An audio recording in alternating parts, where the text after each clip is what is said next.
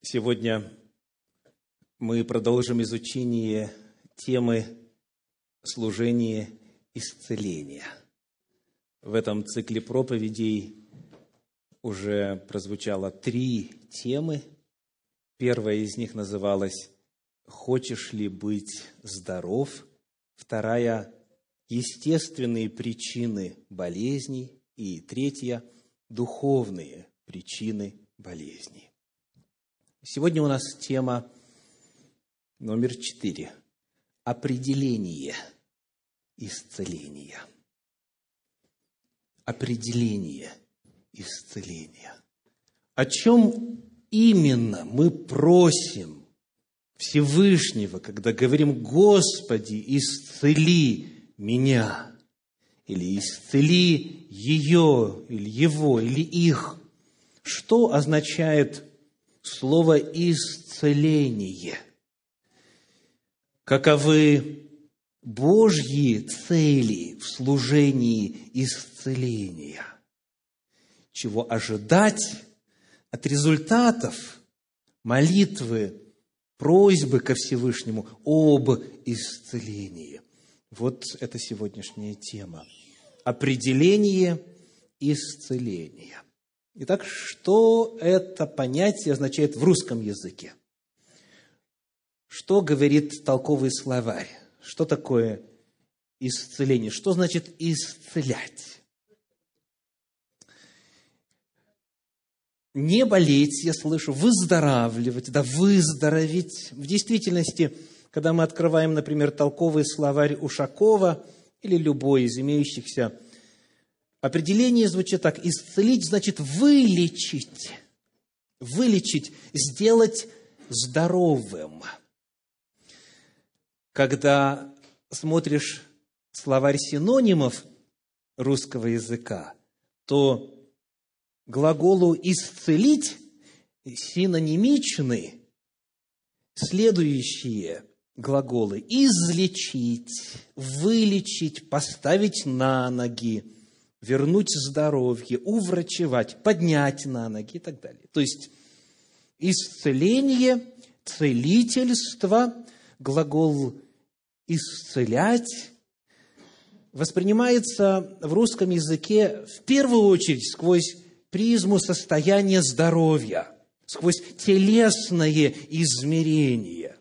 И потому не мудрено, что когда в начале второй проповеди в этом цикле – я спросил у зала, помните ли вы, какую тему мы начали исследовать в минувшую субботу? Это была вторая проповедь. Первый же громкий ответ из зала был такой – про здоровье. Да?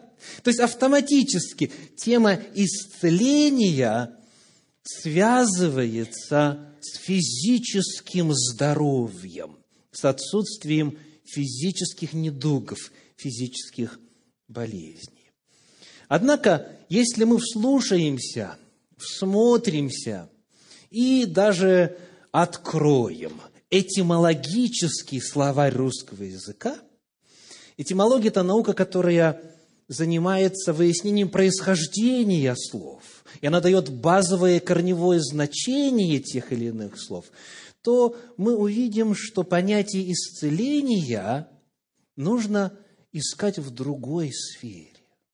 Слушайте, что такое исцеление, что в корне, что в основе этого слова?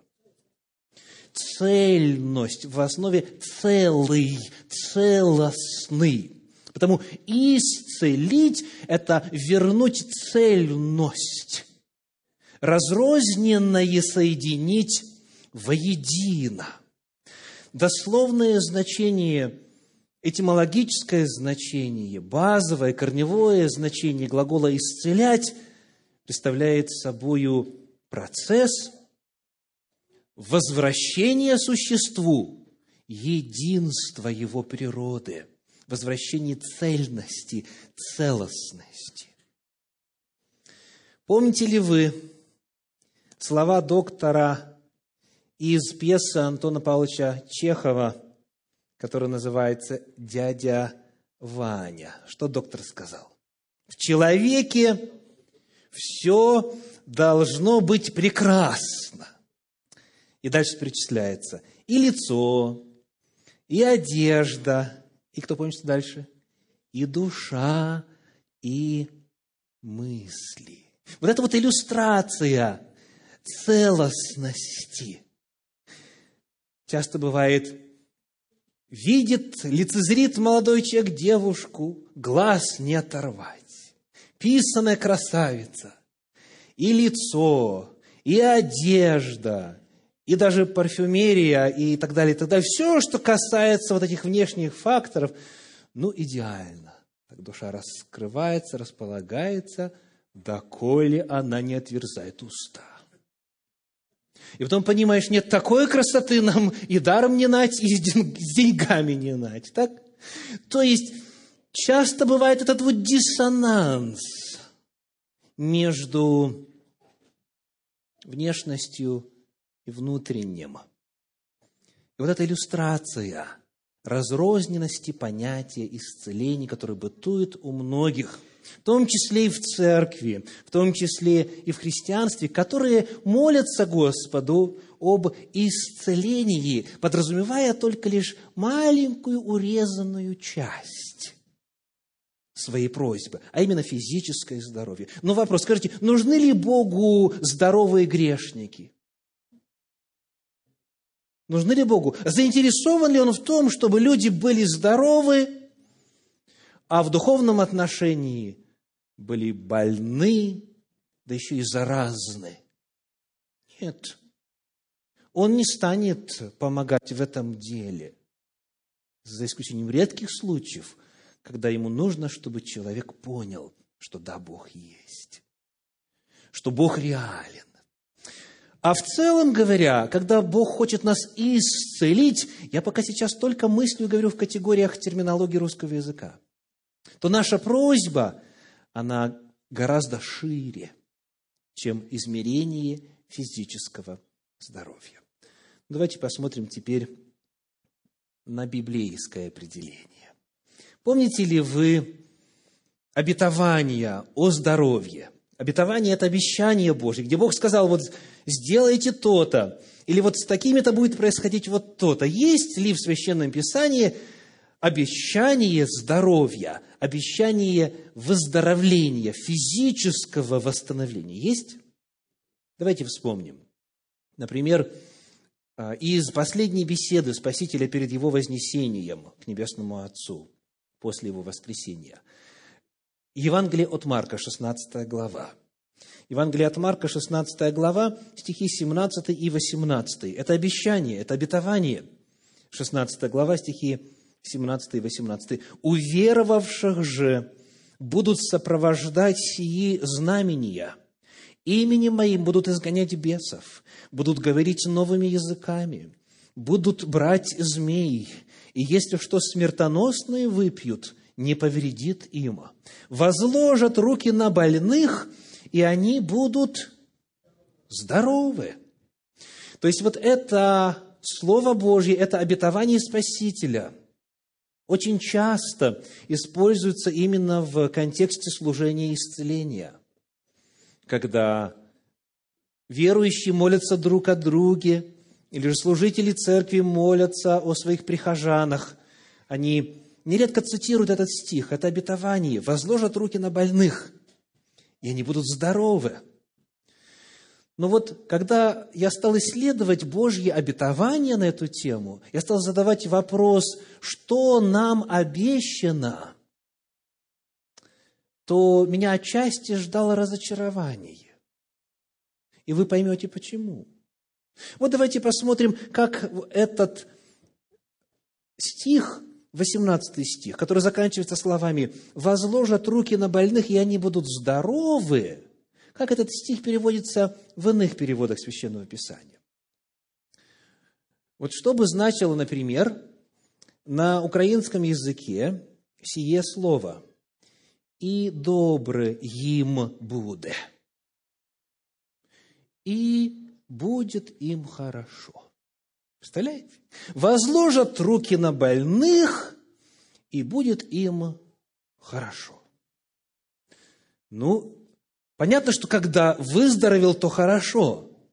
Но будут здоровы и будет им хорошо, это не одно и то же.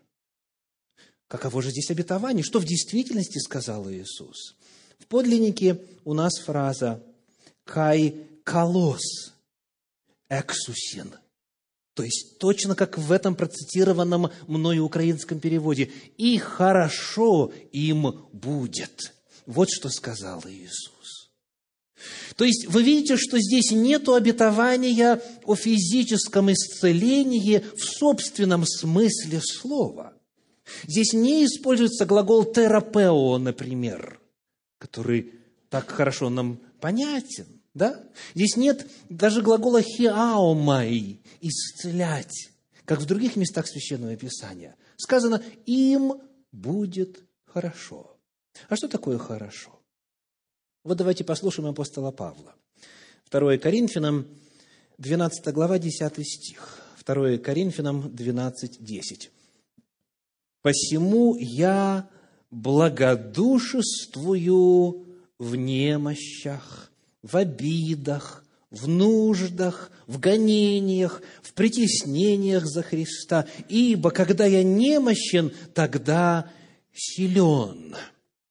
Когда у апостола Павла были немощи, обиды, нужды, гонения, притеснения за Христа, он говорит, находясь в этом состоянии, я чувствую себя как? Хорошо. Я благодушествую. Мне хорошо. Может человеку быть хорошо, когда он тяжело болен.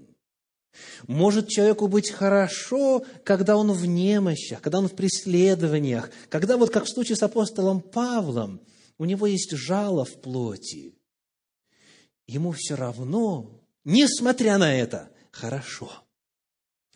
То есть, обетование здесь касается состояния внутреннего мира человека возложат руки на больных, и им будет хорошо. Но это хорошо не тождественно с точки зрения самой терминологии.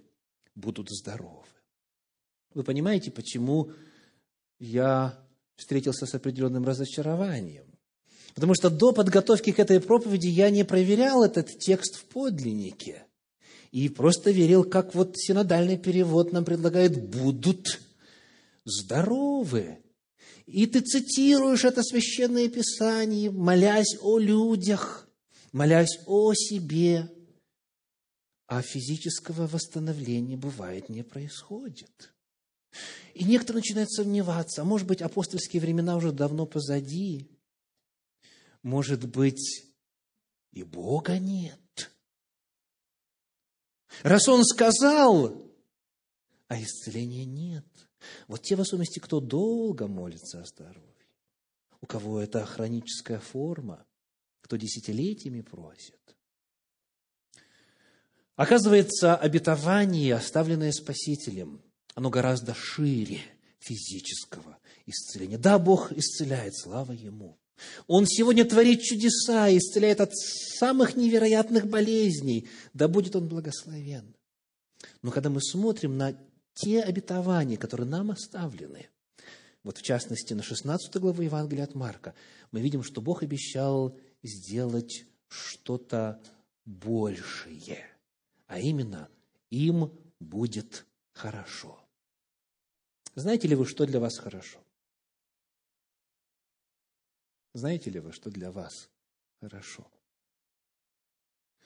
Ну, давайте цитировать Священное Писание – Послание к римлянам, 8 глава. «Ибо мы не знаем, о чем молиться, как должно». Знаете ли вы, что для вас хорошо? Ответ – не всегда. Не всегда.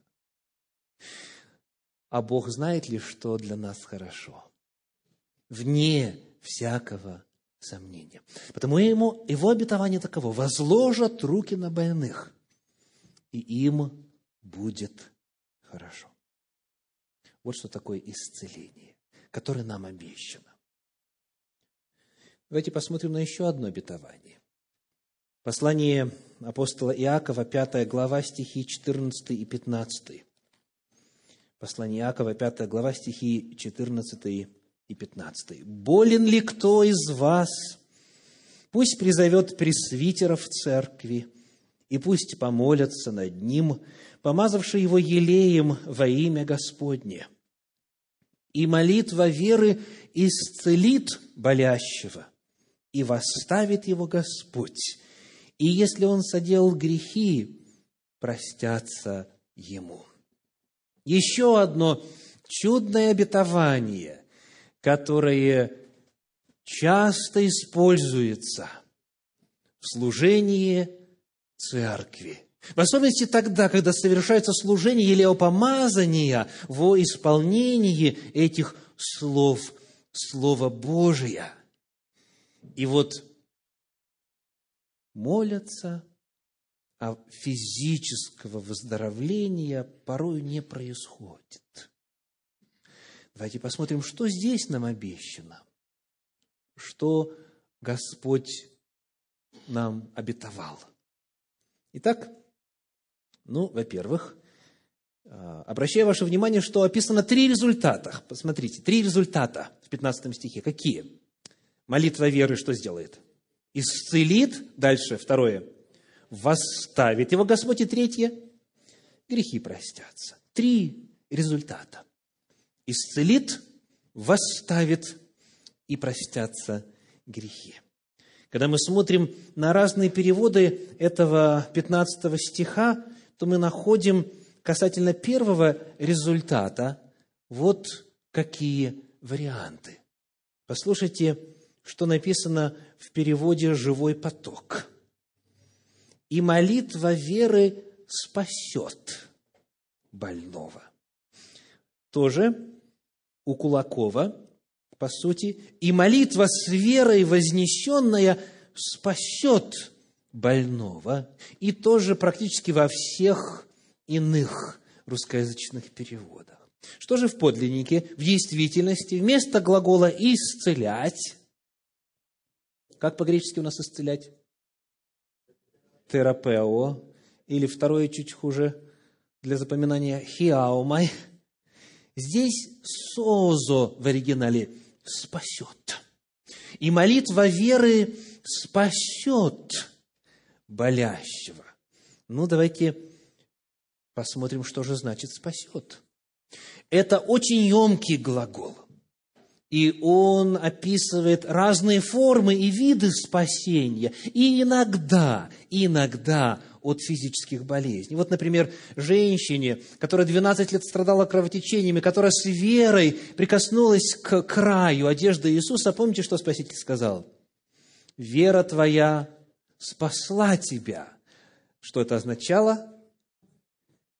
ты выздоровела от болезни своей. В действительности, в некоторых случаях слово «спасать» означает выздоравливать, исцеляться. Но я думаю, что никто не станет утверждать, что это есть базовое значение глагола. Каково базовое значение глагола «спасать»? Что значит «спасти» человека? В Библии – в терминологии Священного Писания. Вот давайте для облегчения исследования, поскольку этот глагол много раз используется, посмотрим, что у Иакова, послании Иакова, что означает глагол «созо» – «спасать». Послание Иакова, первая глава, 21 стих, это первое место. Всего этот глагол используется пять раз, то есть наше исследование не будет продолжительным. Итак, первая глава, 21 стих. «Посему, отложивши всякую нечистоту и остаток злобы, в кротости примите насаждаемое слово, могущее спасти ваши души. О чем идет речь? Спасение души. Да, отнюдь не физическое исцеление. Глагол «соза». Второе место – это вторая глава послания Иакова, вторая глава, 14 стих, говорит – что пользы, братья мои, если кто говорит, что он имеет веру, а дел не имеет? Может ли эта вера спасти его? О каком спасении здесь идет речь? О спасении для жизни вечной. Да, здесь э, речь идет о спасении для Царствия Божия. Следующее место – это 4 глава, 12 стих, послание Якова 4, 12 един законодатель и судья, могущий спасти и погубить. А ты кто, который судишь другого? О каком спасении здесь идет речь? В каком смысле судья может спасти? Для вечности это Божий суд и определение вечной участи человека. Дальше это слово используется в пятой главе, в 15 стихе, который мы сейчас изучаем, и в последний раз в пятой главе, в 20 стихе. Иакова 5, 20. «Пусть тот знает, что обративший грешника от ложного пути его спасет душу от смерти и покроет множество грехов. О каком спасении идет речь вновь? О спасении в перспективе вечности, о покрытии грехов. Итак, когда мы смотрим на то, что нам в действительности обещано, сказано, и молитва веры что сделает? спасет болящего. Вот это обещано, и это главное значение. Вот это первый результат. Какой у нас второй результат в 15 стихе 5 главы послания Иакова? И сказано, восставит его Господь. Иакова 5.15. Давайте снова посмотрим на текст. Иакова 5.15. И восставит его Господь.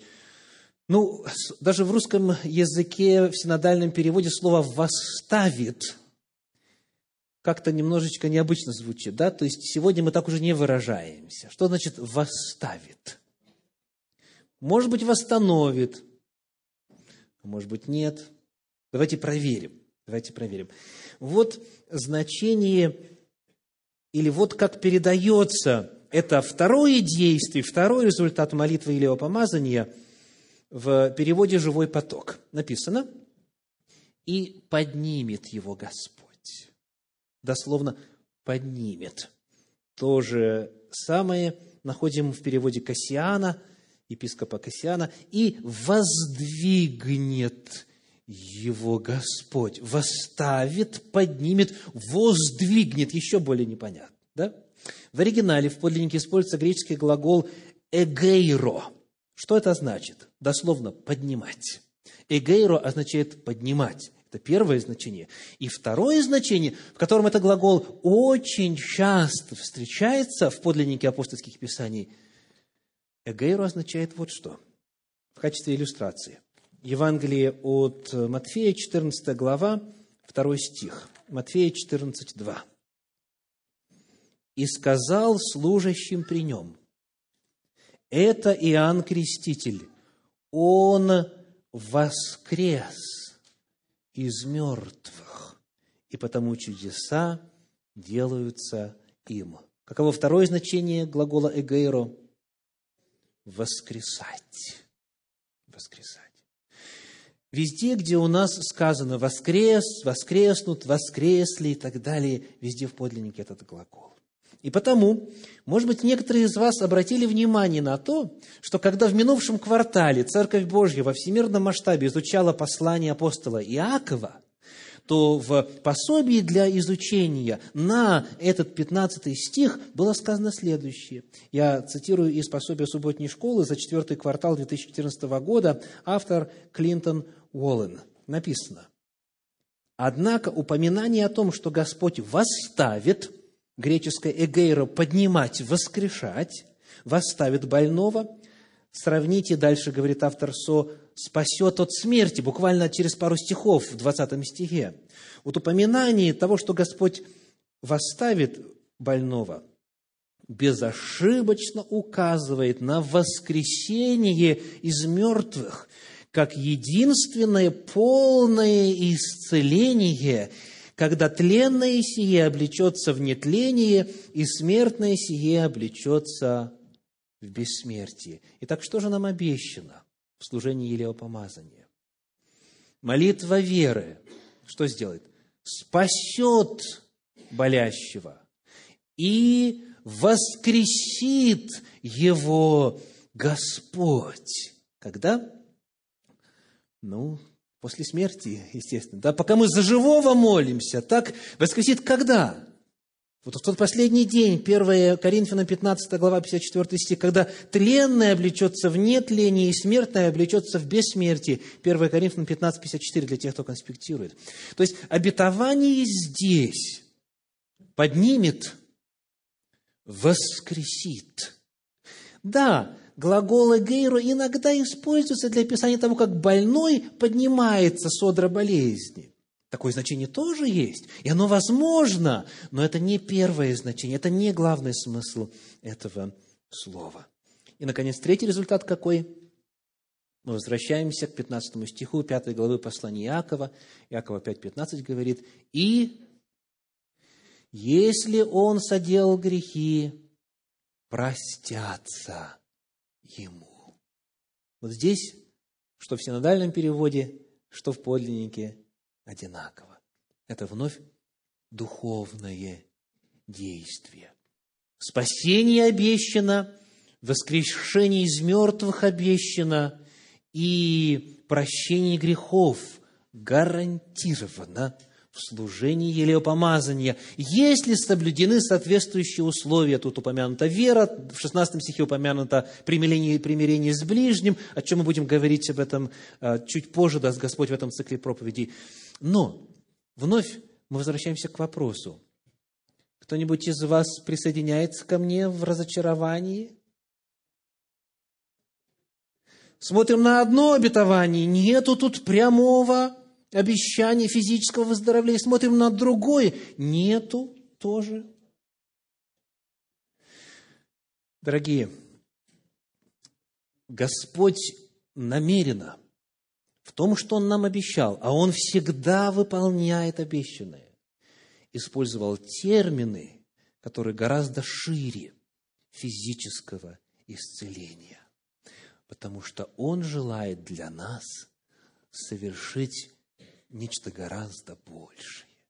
Поэтому давайте вот в заключительной части этой проповеди посмотрим на Божьи цели – Коль скоро исцеление из того, что нам обещано, это восстановление разных сфер человеческого естества, а не просто лишь вот физическое измерение. Давайте посмотрим, каковы Божьи цели, что Богу хочется в служении исцеления реализовать в нас, что Ему хочется сделать для нас.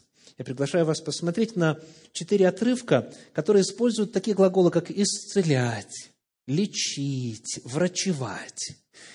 И мы будем вчитываться, чтобы увидеть, что Господь хочет сделать, когда дает нам эти обещания. Каковы Божьи цели? Книга пророка Иеремии, 33 глава, стихи с 1 по 3, и далее 6 и 8. Книга пророка Иеремии, 33 глава, стихи с 1 по 3, 6 и 8. «И было слово Господне к вторично, когда он еще содержался во дворе стражи. Так говорит Господь, который сотворил землю, Господь, который устроил и утвердил ее, Господь имя Ему. «Воззови ко мне, и я отвечу тебе, Покажу тебе великое и недоступное, чего ты не знаешь. Далее шестой стих. Вот я приложу ему пластырь и целебные средства, и уврачую их. И вот теперь посмотрите, как выражается, в чем проявляется это уврачевание, это исцеление. Прочитаем вместе. «Открою им обилие мира и истины. Представляете? Когда Бог исцеляет, Он открывает свою истину. Он дает мир свой. Хорошо им будет, сказал Спаситель. То есть, когда Бог начинает осуществлять служение исцеления, Он вот чего желает достичь. Когда человек узнает истину, что с ним происходит? Истину Божью. Что с человеком в этот момент происходит? Что это за процесс? Это процесс исцеления, говорит Господь. Когда человек принимает мир Божий, который превыше всякого ума, и что бы ни произошло, какие бы невзгоды ни случились, он в состоянии, как апостол Павел, благодушествовать. Вот это есть исцеление. Но это еще не все. Читаем восьмой стих далее, Иеремия 33, 8 и очищу их от всего нечестия их, которым они грешили предо мною, и прощу все беззакония их, которыми они грешили предо мною и отпали от меня. Что еще включает в себя Божье исцеление? Согласно этому стиху. Прощение грехов, прощение беззаконий, отпадение от Господа. Когда человек обретает прощение грехов, и в подлиннике разные слова, описывающие разную степень осознания грехов, которые сделал человек. Вот когда это прощение человек получает – это есть Божье исцеление. Вот это Божья цель. Посмотрим на еще одно обетование. Книга пророка Осии, 14 глава, 5 стих. Осии 14, 5. «Уврачую отпадение их, возлюблю их по благоволению, ибо гнев мой отвратился от них». Что означает врачевание? согласно этому обетованию, когда гнев Божий сменяется на его благоволение, когда Господь восстанавливает отпадшего человека, уврачую, исцелю от падения их, говорит Господь. Ну, а давайте теперь посмотрим на два отрывочка из апостольских писаний. Например, Евангелие от Марка, 12, вернее, 2 глава, Марка, 2 глава, первые 11 стихов. Это известное повествование об исцелении расслабленного. Евангелие от Марка, 2 глава, первые 11 стихов. «Через несколько дней опять пришел он в Капернаум, и слышно стало, что он в доме. Тогда собрались многие, так что уже и дверей, и у дверей не было места, и он говорил им слово» и принесли, и пришли к нему с расслабленным, которого несли четверо. И, не имея возможности приблизиться к нему за многолюдством, раскрыли кровлю дома, где он находился, и, прокопавши ее, спустили постель, на которой лежал расслабленный. И Иисус, видя веру их, говорит расслабленному. Что говорит? «Чада, прощаются тебе грехи твои. Ну, попытайтесь только нарисовать эту картину. Крышу разобрали. Для чего? Чтобы Иисус простил грехи. Так он мог бы подождать. Это можно было бы сделать гораздо менее драматичными э, средствами, правда? Но Христос знал, в чем этот больной в действительности и в первую очередь нуждался. В чем? Прощении, в Божьем прощении. Тут некоторые, шестой стих, тут сидели некоторые из книжников и помышляли в сердцах своих, что он так богохульствует? Кто может прощать грехи, кроме одного Бога? Иисус тотчас, узнав духом своим, что они так помышляют в себе, сказал им, для чего так помышляете в сердцах ваших? Что легче, сказать ли расслабленному «прощаются тебе грехи» или сказать «встань, возьми постель свою и ходи»? Но чтобы вы знали, что Сын Человеческий имеет власть на земле прощать грехи, говорит расслабленному, «Тебе говорю, встань, возьми постель твою и иди в дом твой». Это вот один из примеров, где показано, как лечит Господь он именно исцеляет. То есть, что делает? Возвращает цельность человеческой личности, целостность. И в данном случае физическое исцеление это было последним делом. Потому что Господь знает, в чем именно нужда человека в первую очередь, и каким образом его нужно восстанавливать. Прощаются тебе грехи твои, а затем встань. Еще один отрывочек. Первое э, послание Петра, первая глава, 24 стих. 1 Петра 2, 24. «Он грехи наши сам вознес телом своим на древо, дабы мы, избавившись от грехов, жили для правды двоеточие, по крайней мере, в синодальном переводе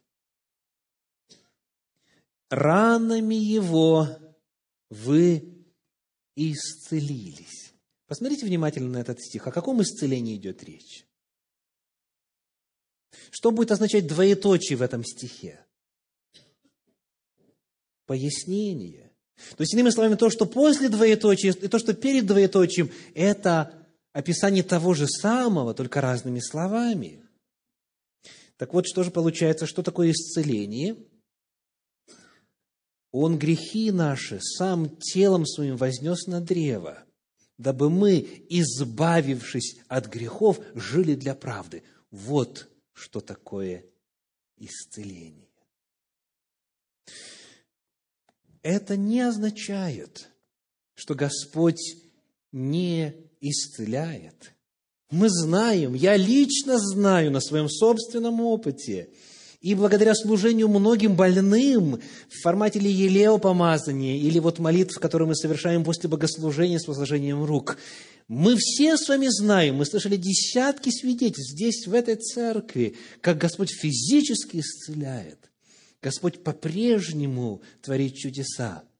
Да? Да. Аминь. Аллилуйя. Однако, когда мы смотрим на Божьи цели, мы видим, что исцеление, которое Он нам обещал, и исцеление, которого Бог жаждет в нас, это нечто более масштабное. Итак, наша тема сегодня – определение исцеления. Что же нам на самом деле обещано? Вот главная мысль.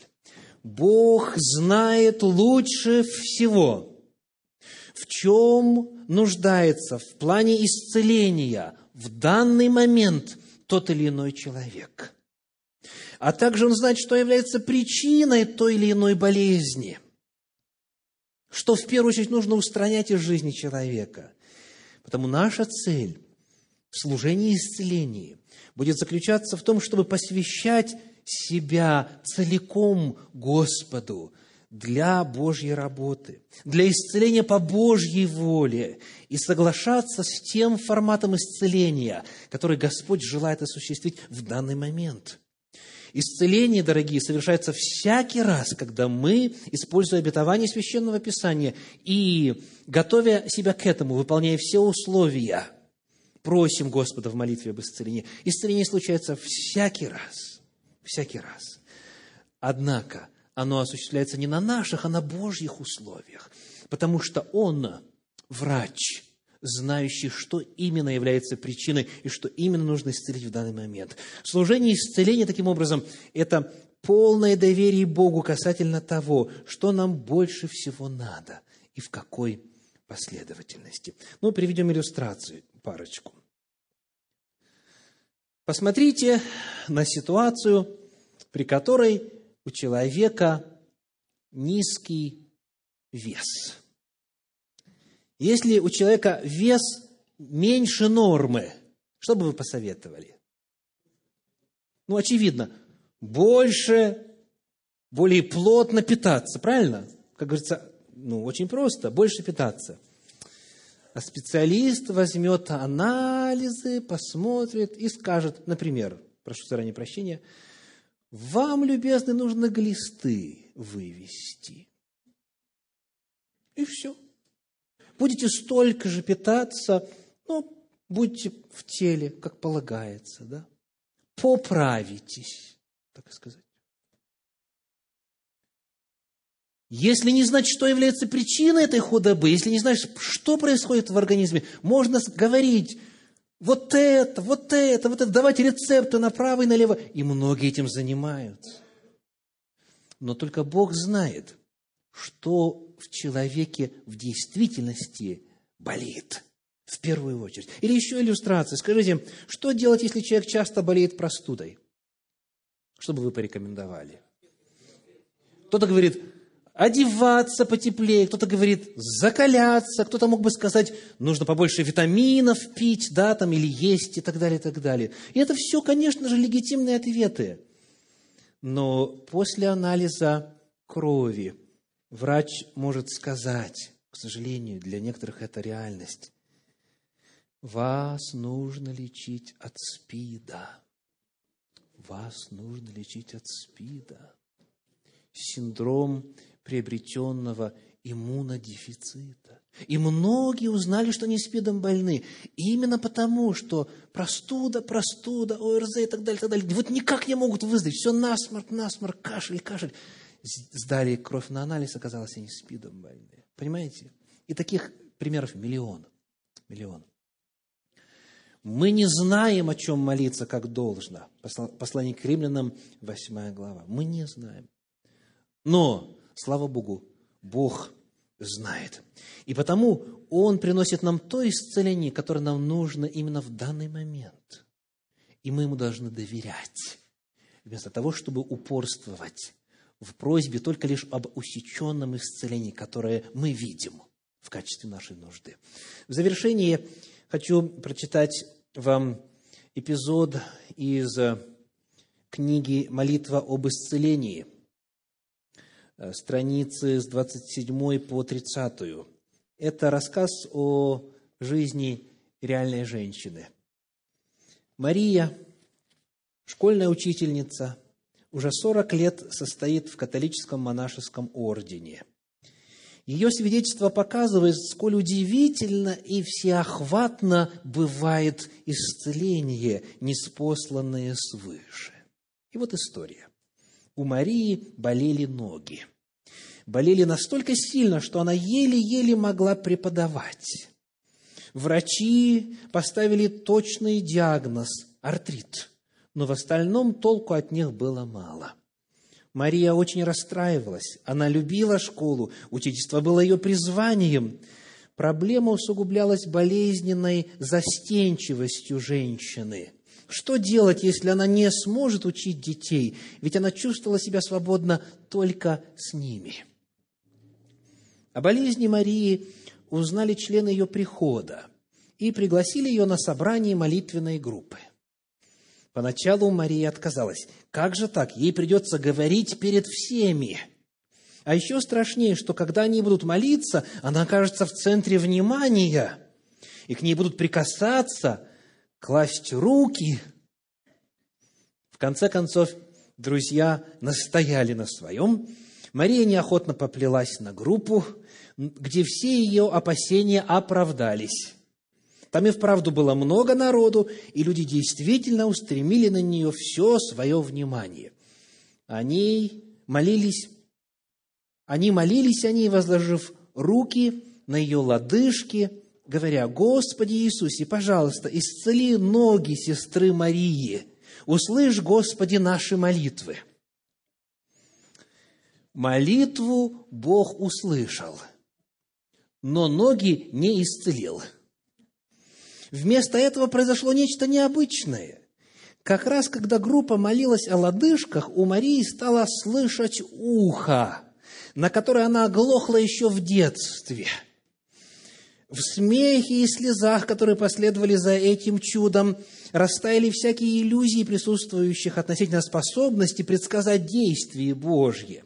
На следующей неделе Марию не пришлось упрашивать пойти на молитвенную встречу. Вновь люди стали молиться об ее ногах. И она вновь обрела исцеление, но опять не лодыжек. Вместо этого прошел артрит руки – Мария ходила на молитвенные встречи неделю за неделей и месяц за месяцем. Всякий раз группа молилась о ногах. И всякий раз у нее проходил или облегчался какой-то другой недуг. Это было настолько странно и необычно, что встреча неоднократно заканчивалась смехом. Тем не менее, Мария была уверена, что Бог действует, да и разные физические улучшения заставляли ее приходить снова и снова – Однако телесным здоровьем дело не ограничилось. Стала меняться душа Марии. Впервые она по-настоящему поняла, что Бог ее любит. Разумеется, она и раньше это знала и учила этому детей, однако реальность этой любви, ее в буквальном смысле физическое прикосновение Мария ощутила первый раз в жизни. Бог начал восприниматься ею не как требовательный отец, готовый в любой момент обрушиться с наказанием, а как тот, кто ей рад. Христос стал не только спасителем, но и другом. Более того, мало-помалу уменьшилась стеснительность Марии. Теперь на службах она читала отрывки из Ветхого Завета перед сотнями людей. Подвиг, о котором еще недавно и помыслить было невозможно. Однако вот загадка. Ноги не проходили. Пожалуй, болеть они стали меньше, но все-таки не проходили. Однажды Марию спросили, чем она это объясняет. Она ответила, послушайте внимательно. Лодыжки – это приманка. Из-за них я стала ходить на молитвенные собрания. Из-за них возвращалась снова и снова, получая дары, о которых не просила. Я даже представить не могла, какую глубину исцеления получу, и как полно оно меня охватит практически целиком. Подумать только, сколько всего я упустила бы, если бы ноги исцелились в первый же вечер. Но у Бога имеется более серьезный замысел, чем просто вылечить мои несчастные лодыжки. Ее глаза а, озорно блеснули. Она улыбнулась и добавила, не надо говорить, что лодыжки так и не исцелились. Говорите иначе, пока не исцелились. Вот это иллюстрация того, как действует Господь, как Он часто нас удивляет. Это иллюстрация того, что Бог может и делает во время служения исцеления. Великий врач, небесный врач, знает, что и в какой последовательности нужно делать. А наша задача – ему посвящать себя для его божественного исцеления. И потому в завершении проповеди мое пожелание и обетование из Священного Писания для всех присутствующих. Это первое послание фессалоникийцам, 5 глава, стих 23 и 24. Первое фессалоникийцам, 5 глава, стихи 23 и 24. «Сам же Бог мира да осветит вас во всей полноте, и ваш дух, и душа, и тело во всей целости, да сохранится без порока в пришествии Господа нашего Иисуса Христа, верен призывающий вас, который и сотворит сие. Аминь.